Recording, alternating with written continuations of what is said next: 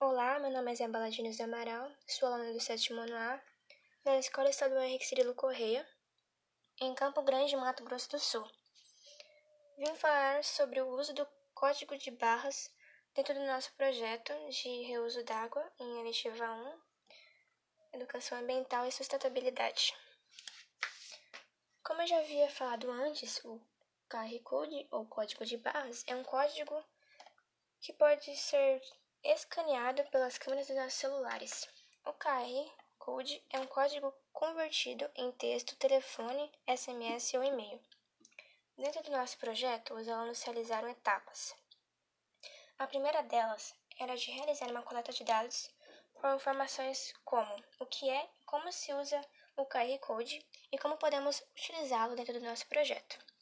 A segunda etapa era de procurar aplicativos de leitura de código de barras. E por último, de fazer realizar a experiência de fazer o seu próprio QR Code. Vimos que podemos utilizá-lo para compartilhar informações sobre a importância da água e como devemos reutilizá-la. Para mim foi uma ótima experiência trabalhar com o QR Code. E foi bem divertido e educativo. Foi uma experiência nova, um novo jeito de interagir com a tecnologia além de nos, dos diferentes meios e utilidades que este recurso nos dá, também facilita muitas coisas.